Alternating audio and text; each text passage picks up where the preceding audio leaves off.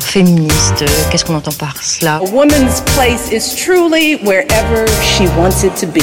On ne naît pas femme, on le devient. Where a skinny black girl can dream of becoming president. C'est vrai qu'une femme ait la liberté d'être aussi femme ou aussi peu de femme qu'elle le veut. Nous avons en nous les ressources pour affronter nos vies. Elle a sorti le livre qui fait parler tout le barreau sur les femmes et le droit pénal, dans lequel elle dresse avec la journaliste Lisa Vignoli le portrait de neuf avocates pénalistes au travers d'une affaire marquante. Ce livre dénonce également un machisme qui est encore légion alors que les femmes sont plus nombreuses dans les effectifs de la profession. Elle dit Nous voulons mettre en lumière les Dupont-Moretta d'aujourd'hui pour que chacun, s'il est un jour confronté à la justice, n'hésite plus à choisir une femme pour le défendre. Elle a cofondé le club des femmes pénalistes qu'elle préside aujourd'hui. GQ l'a classée parmi les femmes les plus puissantes de France. Ténoreux ou Ténora, elle est l'associée d'un ténor Hervé Temim. Nous avons le plaisir de recevoir aujourd'hui pour la journée de la femme dans notre podcast Avocat Génération Entrepreneur, Julia Minkowski, la militante. Bonjour Julia. Bonjour. Bonjour Julia. Alors la première question, est-ce que tu te définirais comme féministe? Oui, tout à fait. Je, suis féministe, euh, je tiens ça de mes grands-mères, euh, de ma mère. Euh, je, n'ai pas eu le, choix que, de l'être et je le suis aujourd'hui et, je l'assume évidemment. Je crois qu'il y a pu y avoir une génération justement entre celle de de mes parents, hein, qui est la, génération de, 68, euh, et la mienne, où il n'était plus forcément de très bon ton de dire qu'on était féministe. Mm. Féministe, c'était un peu être chieuse, en fait. Ouais, c'est ça, hystérique. et qu'il fallait, euh, il fallait euh, déjà être bien contente de, la place qu'on pouvait occuper et surtout ne pas montrer presque une faiblesse en portant des, combats féministes et en faisant valoir sa, sa place de femme. Je crois que les années 80 ont été assez dures pour les femmes par rapport à ça euh, et qu'aujourd'hui euh, c'est beaucoup plus facile euh, de dire qu'on l'est. La question que vous devriez poser peut-être c'est êtes-vous néo-féministe? Puisqu'aujourd'hui on, on, en est là dans un féminisme qui... Et c'est quoi le néo-féminisme? j'ai l'impression que on entend par ce vocable un féminisme de combat très radical. Hmm. qui n'est pas euh, qui, qui n'est pas euh, la forme que, moi j'ai adoptée. Que toute femme est par essence féministe et, et après on peut être néo-féministe, c'est un peu ça. Alors il y a des femmes qui sont anti-féministes. Moi j'ai, je sais pas si vous avez vu cette euh, série Missy d'America que j'ai que hmm. j'ai adoré sur le justement les, les, les, combats féministes dans les années 70 aux États-Unis où vous avez des vous avez le, un des, le personnage principal d'ailleurs qui est une une anti-féministe et qui parcourt tous les États-Unis pour dire que les femmes devraient rester chez elles. à la maison, oui, tout à fait. Elle est étonnante d'ailleurs cette série. Ouais, et euh, non, je, je, je, crois que encore euh, aujourd'hui, il y a euh, des, des, femmes qui, qui, voilà, conservatrices qui, qui, qui, estiment que, que justement le, le, rôle de la femme est, est de s'occuper du, du, foyer et, de, et des, des enfants. Toi, tu dis je suis avocate ou je suis avocat? Je dis je suis avocate, mais j'ai pas toujours dit ça. Quand j'ai commencé à, exercer en janvier 2006, j'ai fait mes cartes de visite et mm, mm. Euh, j'avais euh, j'avais inscrit avocat parce qu'on m'avait expliqué que c'était plus chic et que avocate mm. c'était un peu vulgaire on presque. A on a tous hésité. on a tous hésité. Euh, on avait l'impression justement, c'est ce qu'on disait tout à l'heure, que dire avocate, c'était pas féministe du tout. Enfin, voilà ça, ça a changé. Euh. En tout cas, c'était c'était pas chic, c'était pas euh, traditionnel comme euh, on est un vieux métier fait de mm. plein de traditions. On va plaider dans, dans, des vieux palais, on utilise des, expressions surannées sous toute réserve et ce sera justice, des locutions latines, etc. Et donc oui, avocate, ça faisait pas très Académie française, mais mais j'ai évolué assez rapidement par rapport à ça et évidemment je dis avocate. Et tu dis cher confrère ou cher consoeur? Bah, c'est pareil, je dis, je dis chère consoeur, mais à chaque fois, ça, ça m'arrache un petit peu la, mm. la, la, langue parce que euh, j'ai ce présupposé qui m'a été inculqué euh, à mes débuts de dire ah non, on dit pas chère consoeur, on dit mm. cher confrère. Enfin, la vérité, en fait, c'est que j'aime pas tellement dire même cher confrère. Euh, je trouve ça un peu, je trouve ça un peu ridicule. Mm. Euh, toi, tu es pénaliste. Du coup, euh, la question, elle est, elle est est-ce que tu penses que être une femme, ça t'a servi dans certains dossiers ou au contraire, ça a été un frein pour certains clients?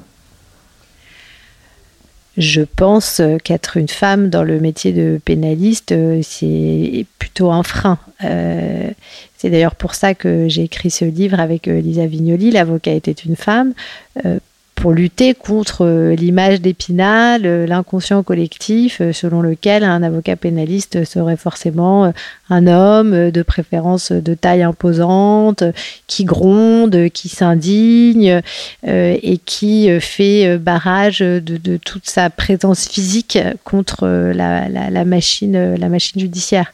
donc évidemment que c'est un frein, évidemment que c'est en train d'évoluer, évidemment que c'est en train de changer et évidemment aussi que parfois le fait d'être une femme euh, euh, peut être un, atout. Euh, on pense évidemment aux, affaires de, violences sexuelles quand il est nécessaire pour la défense de, remettre en cause certaines accusations. certainement que pour les femmes, il y a moins le risque d'être taxé de misogynie à l'audience et qu'il est peut-être plus facile d'interroger une plaignante que lorsqu'on est un, homme avocat.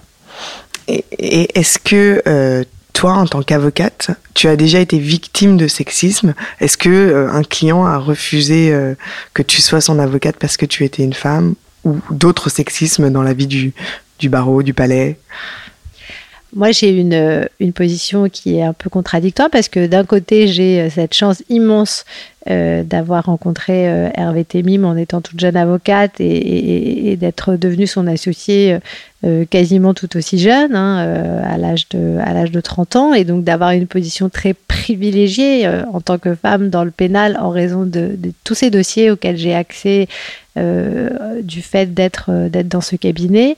Hervé Temim ne m'a jamais fait sentir euh, que le fait d'être une femme euh, pouvait être un, si ce n'est un défaut ou du moins quelque chose de, négatif. C'est même tout le contraire. Il croit beaucoup à l'avenir des femmes dans le, dans le barreau. en revanche, au quotidien, évidemment, que ce soit les clients ou même parfois les, les, magistrats, les policiers. Enfin, on sent bien que euh, il faut gagner, euh, il faut gagner ses galons pour euh, pour faire valoir son, son autorité d'avocat. on vous appelle Madame, on vous fait des réflexions un peu déplacées. On vous prend pour la stagiaire, la collab. Exactement. c'est forcément pas vous hein, qui mm. êtes là pour défendre tel client important. Ça paraît tout à fait impossible. Donc qui qui êtes-vous donc venu substituer? Bien sûr. D'accord. Qu'est-ce que tu penses toi de la sororité? Est-ce que tu penses qu'elle est importante dans la profession? La sororité, on parlait de langue française tout à l'heure, mm. c'est pareil, c'est un mot qui n'est pas très joli et puis pas très joli à prononcer et qui en revanche recouvre une réalité extraordinaire et formidable à laquelle moi je suis très attachée. Euh, je parlais tout à l'heure de ma mère et de mes grands-mères. Moi, c'est vrai que j'ai vécu dans un environnement où l'amitié entre femmes euh, est une valeur euh, essentielle. j'ai toujours eu beaucoup de, copines depuis que, que, je suis toute petite.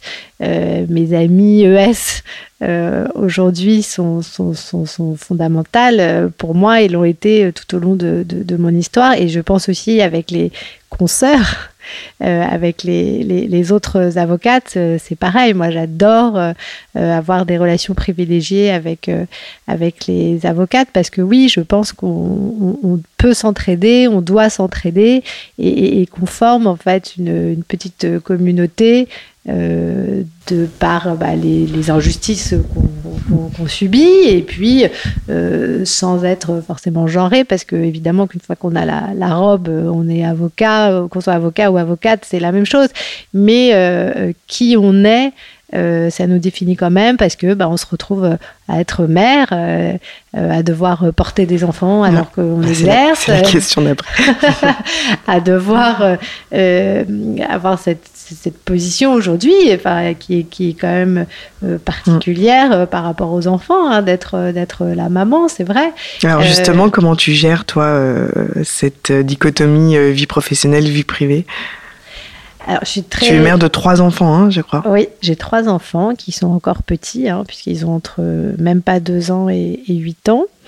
j'ai la chance d'être très entourée, d'avoir une super nounou extrêmement fiable, euh, ce, qui est, euh, ce qui est essentiel dans nos métiers, parce que vous pouvez rarement vous permettre d'arriver en retard à, votre audience si votre nounou elle-même l'est, et puis qui évidemment est formidable avec mes enfants, mes parents qui s'en occupent beaucoup, et j'ai une organisation qui fait que j'habite à quelques quelques minutes de mon cabinet, ce qui me fait gagner un temps précieux matin comme soir pour passer plus de temps avec avec mes enfants. Et, voilà. Et puis évidemment comme toute femme, mais je, je crois aujourd'hui tout homme hein, qui a une vie active très remplie, bah, on passe par des, moments de culpabilité. Euh, quand on est, euh, quand on part euh, juste trois jours en vacances pour les, les, vacances de février, qui sont pas vraiment des vacances judiciaires, parce qu'on se dit que quand même sur deux semaines, ça serait bien que la maman soit là pendant trois jours et que vous êtes censé déranger. Euh, vous savez plus euh, euh, où mettre votre priorité, vous culpabilisez par rapport à vos enfants, vous culpabilisez par rapport à votre client, parce que vous n'êtes pas présente alors qu'il aurait eu besoin de vous. Et c'est sûr que ce sont des, des, conflits qui sont pas évidents. Et vous pensez que cette, cette culpabilité, c'est typiquement féminin? Enfin, tu penses pas? Euh, je pense que euh, pendant longtemps, ça l'était, puisqu'on ne mettait pas au père euh, les mêmes, la même charge mmh. Euh, de, de, affective en fait, mais que c'est en train d'évoluer. Et moi, j'ai deux jeunes associés, euh, euh, Léon Delforno et, et, Martha Reynaud, qui sont très impliqués. Leurs compagnes sont elles-mêmes avocates et qui sont très impliquées en tant que père et qui, je crois, hein, culpabilisent tout autant qu'elles. Donc, on va vers un, partage de, de culpabilité. on va pas vers un partage, c'est vrai, on va pas vers un partage de la d'un peu plus de sérénité, on va le partage de la culpabilité. Bon, c'est déjà ça. Mais du coup, ça y reste 50 50-50 pour le reste. Euh, le syndrome de l'imposteur, tu sais ce que c'est? Je sais très bien ce que c'est. Euh, je ne sais pas s'il est typiquement féminin. Euh, je crois qu'il est partagé par beaucoup de gens, dans beaucoup de métiers. Et c'est intéressant de poser la question comme, comme vous le faites, parce qu'on on, la pose finalement assez peu directement. Mais moi, je le vois avec mes clients, avec mes amis. J'ai l'impression que la plupart des gens en souffrent et qu'il y a une, une part de nous, en fait, euh, qui, qui, qui, qui, qui a peut-être pas tout à fait grandi et on, se sent euh, toujours presque l'enfant ou l'étudiant et on se demande un peu euh, comment est-ce que c'est possible qu'un client vienne vous mettre sa vie entre ses mains. Là, je vous ai fait un peu patienter parce que j'étais au téléphone avec un client qui a été placé en, détention euh, il y a quelques jours et, qui enfin nous appelait et qui justement me, faisait part de ses craintes et, de ses doutes. Et évidemment, c'est quelqu'un là qui est en situation de détresse et qui s'inquiétait de, s'assurer si euh, j'avais bien euh, étudié tout son dossier et si je prenais bien la mesure en fait de la peine qu'il encourait et, etc. Et moi, ça me retourne le ventre à chaque fois en fait. Euh, et parce que je me dis, mais après tout, mais il a raison, euh, il faut que je demande à quelqu'un d'autre de venir le défendre qui sera bien meilleur que moi. Euh, et ça, c'est un, un, syndrome qui nous habite. Alors, est-ce que c'est positif ou négatif de l'avoir? C'est ça le sujet. Euh, je ne sais pas, est-ce que du coup justement ça vous porte parce que ça, vous, pousse à, ne pas être un imposteur. Ça vous force à vous dépasser et, à ne jamais vous reposer sur vos lauriers et à toujours euh, remettre le nez dans votre code de procédure pénale euh, et, à sans cesse vous angoisser. si c'est ça, c'est une source de stress, mais c'est positif. pour votre pour l'exercice de votre métier. Et du coup, euh, tu parlais de. Ça tourne autour de. Alors, je ne sais pas si ça tourne autour du sujet de ton livre, mais ça tourne en tous les cas, d'un point de vue extérieur, ça tourne autour des sujets que tu portes. Je me demandais si tu te définirais comme une femme puissante. Je crois pas. Euh, il y a ce, ce, ce, GQ, ce non, GQ. là dont vous parliez, et puis il y a eu aussi un truc dans dans Vanity Fair qui était les femmes qui ont sauvé 2020. Euh, ça te gêne d'associer euh, enfin, le mot femme puissante? Non, ça me gêne pas, mais je je, je, je, pense pas que moi j'ai euh, la, la, la, puissance de quoi que ce soit. J'aimerais bien si ça pouvait me permettre de justement de, de sauver mes, mes clients et sauver le monde et la planète. Et, mais non, je crois pas que ce soit à rapporter.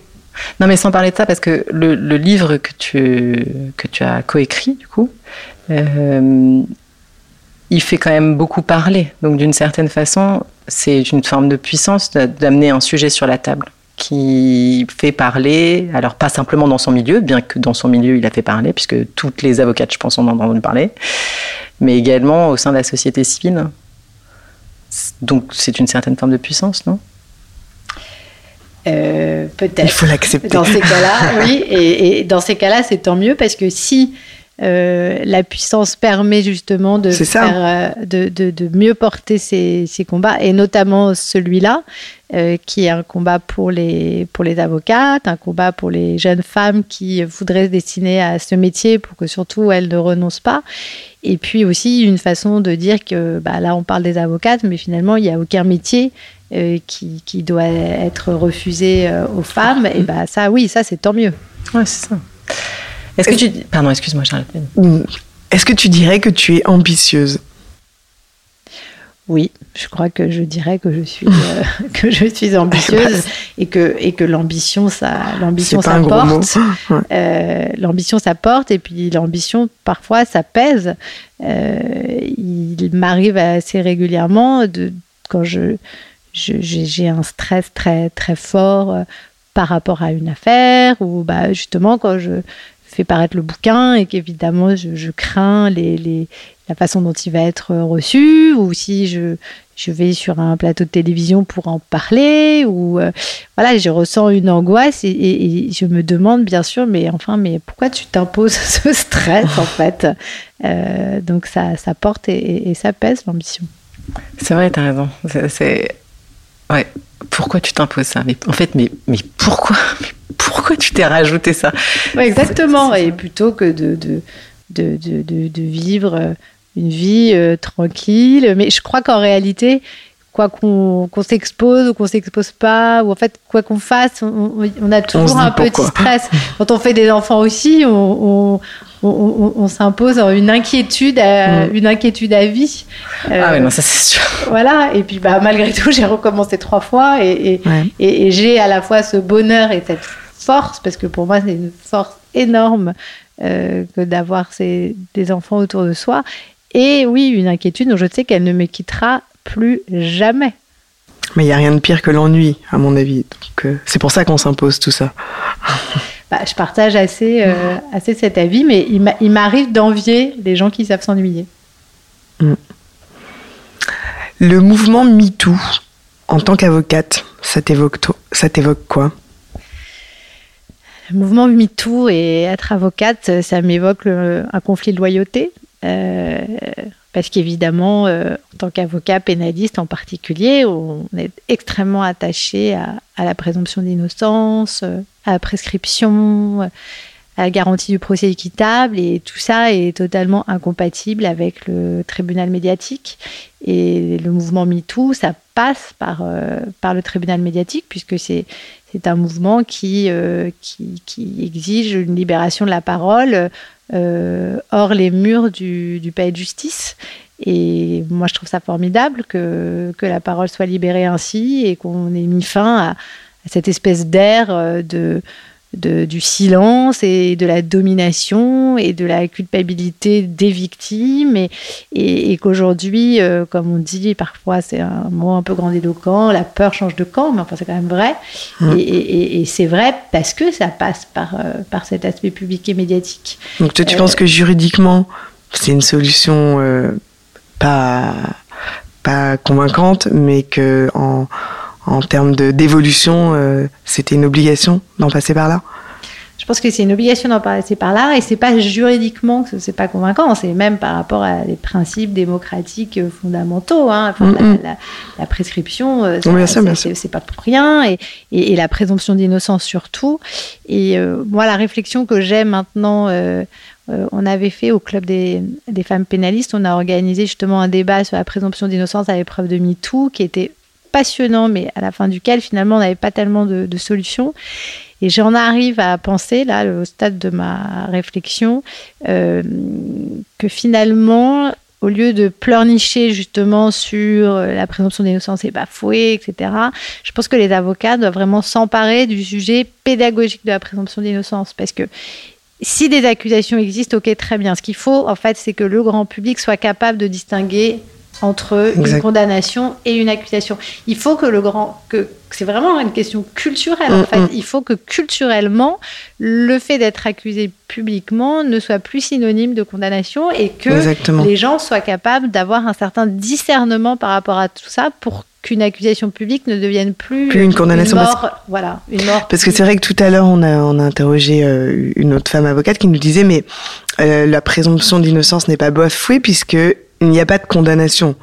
Mais la réalité, c'est qu'il y a une condamnation euh, au moins morale, enfin une condamnation euh, publique euh, dans ce oui, alors je ne sais pas qui est l'avocate qui, qui, vous a dit ça et je pourrais en, discuter avec elle. Pour moi, de ce que vous m'en dites, en tout cas résumé comme ça euh, son, son, sa position, c'est un peu du juridisme. Euh, bah, bah, la présomption d'innocence, c'est de garantir que personne ne soit présenté comme, comme coupable euh, avant d'être avant d'être jugé. Bon bah aujourd'hui, si vous allez voir sur les réseaux sociaux, une personne qui est publique qui a fait l'objet d'une dénonciation est, est présentée comme coupable par la plupart des gens. Donc si la présomption d'innocence n'est pas, n'est pas respectée euh, euh, en ce sens.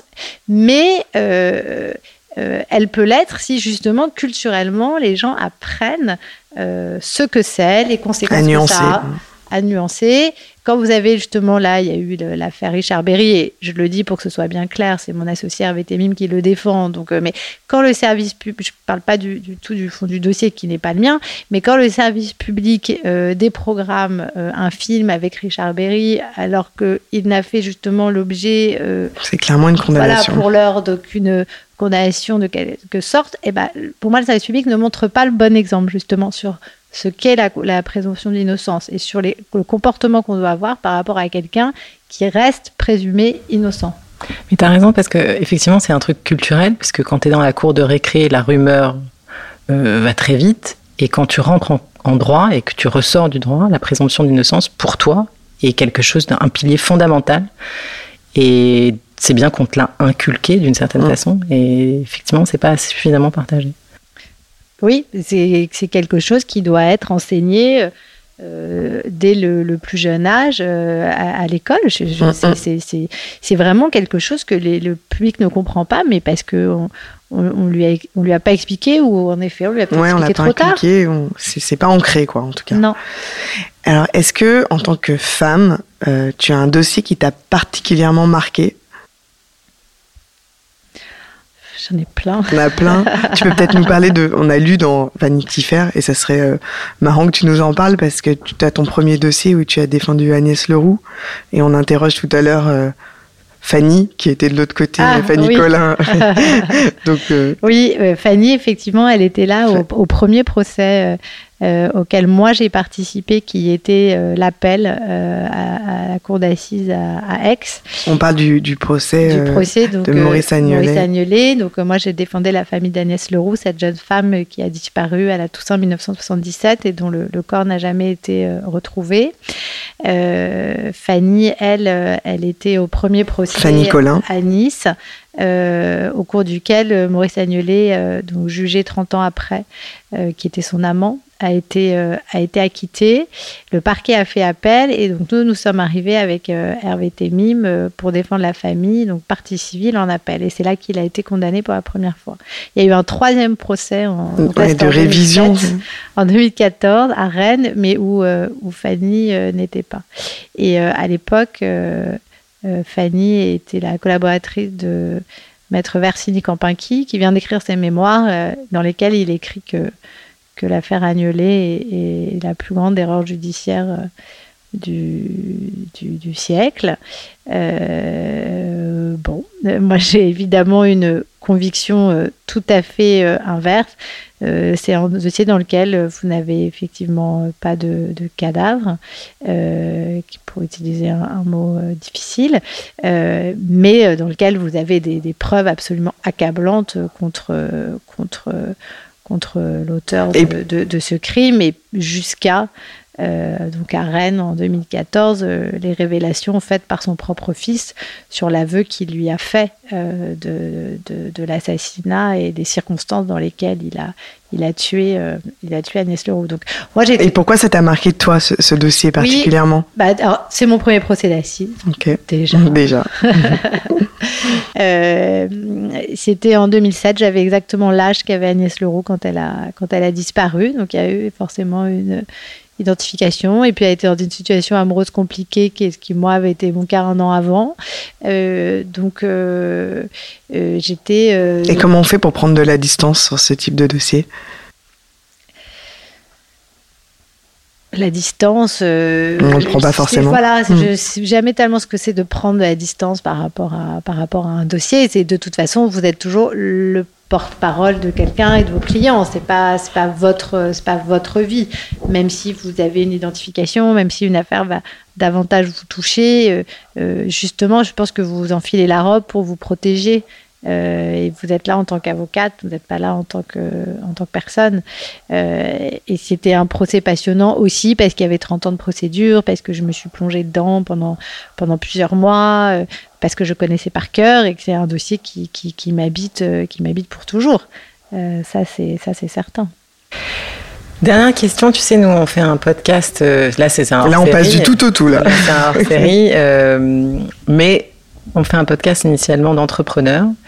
Donc la dernière question, c'est est-ce que tu te considères comme une entrepreneure Alors pas du tout, puisque je, je, suis vraiment moi dans la roue de d'Hervé Temim, grand pénaliste euh, installé euh, euh, depuis 1979.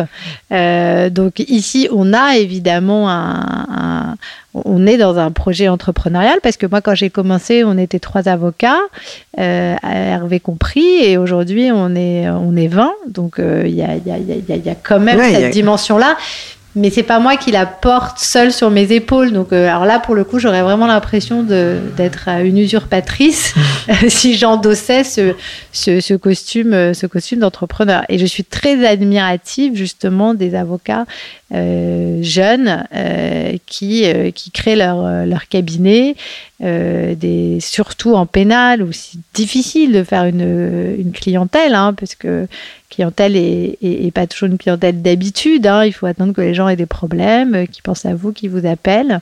Euh, et euh, voilà, donc non, je ne suis pas le, modèle d'entrepreneur qui, pourra vous parler de, tout ça. En tous les cas, c'était sincère. Merci beaucoup. Merci, Julia. Julia. Merci. Ce podcast a pour ambition de réveiller l'avocat entrepreneur qui sommeille en vous. Alors si vous avez envie d'oser, contactez-nous, nous vous accompagnerons dans votre projet. Si vous voulez nous suivre et nous soutenir, abonnez-vous au podcast Génération Avocat Entrepreneur, disponible sur l'ensemble des plateformes d'écoute. N'hésitez pas à le noter 5 étoiles et à en parler autour de vous. Vous pouvez nous retrouver sur nos réseaux sociaux, Charlotte Hugon, fondatrice de Votre Bien Dévoué, et Audrey Chemouli, fondatrice de Chemouli, profession libérale. À très vite pour un nouvel épisode de Génération Avocat Entrepreneur.